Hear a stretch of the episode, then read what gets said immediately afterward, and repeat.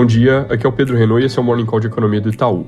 Começando pela Europa, ontem a reunião do ECB trouxe uma mensagem com tom mais duro, sinalizando mudança no programa de compras em breve e abrindo a porta para subir juros já nesse ano, que é o que passou a ser o nosso cenário base agora. No Reino Unido também teve reunião e eles já subiram juros em 0,25% ontem, isso em linha com o esperado, mas por pouco não surpreenderam com uma alta de 50 pontos base, porque quatro dos nove membros queriam já fazer essa alta mais forte. Sobre dados na região, encomendas das fábricas na Alemanha vieram melhores que o esperado para dezembro, subiram 2,8%, enquanto o consenso era alta de 0,3%.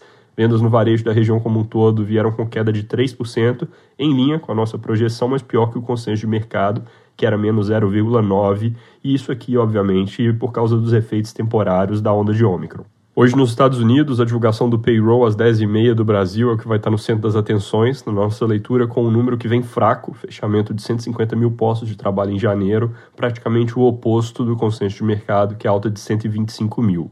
Ainda assim, nós esperamos salários bem pressionados por restrições de oferta, Omicron e demanda ainda forte. Na nossa projeção, salários sobem 0,7% no mês, consenso está em 0,5%. Aqui no Brasil, o dia deve começar agitado nos mercados por causa das propostas que apareceram de PECs muito mais ambiciosas que a sinalização recente sobre como o governo endereçaria a questão dos preços de combustíveis.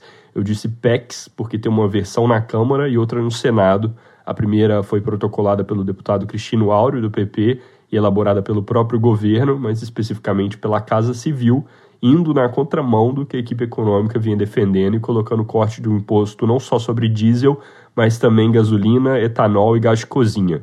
O texto também não para no PIS/COFINS, que era o que vinha se desenhando, ele também inclui ICMS e permite cortar tributos regulatórios como IPI, IOF e CID.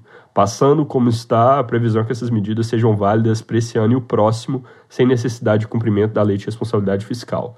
Agora, no Senado, praticamente ao mesmo tempo, surgiu um texto ainda mais abrangente, no sentido de que inclui na desoneração a energia elétrica, cria um vale de 1.200 por mês por caminhoneiro e repassa 5 bilhões para ajudar estados e municípios a evitarem elevação das tarifas de ônibus. Pelas reportagens, essa versão do Senado parece não incluir corte de ICMS, que é algo que tem bastante oposição de governadores. Ambas PECs trariam renúncia de arrecadação muito maior que a nossa expectativa de 20 bilhões caso o governo ficasse com a versão mais enxuta de reduzir PIS/COFINS sobre diesel. A gente ainda precisa ver mais detalhes para a gente estimar exatamente o impacto fiscal, mas ele certamente se multiplica bastante. E aí, voltando ao meu ponto inicial, a reação dos mercados ao tema tende a ser negativa por essa questão de risco às contas públicas. Eu disse há pouco tempo que haveria mais clareza sobre o assunto quando a proposta fosse apresentada, mas com propostas no plural e ambiciosas como vieram, na verdade, isso ainda vai gerar ruído por um tempo.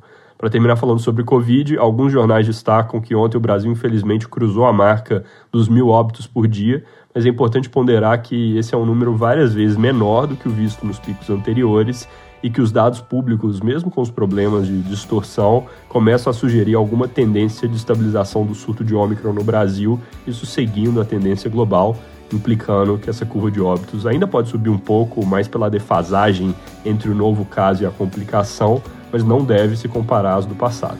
É isso por hoje, bom dia e bom fim de semana.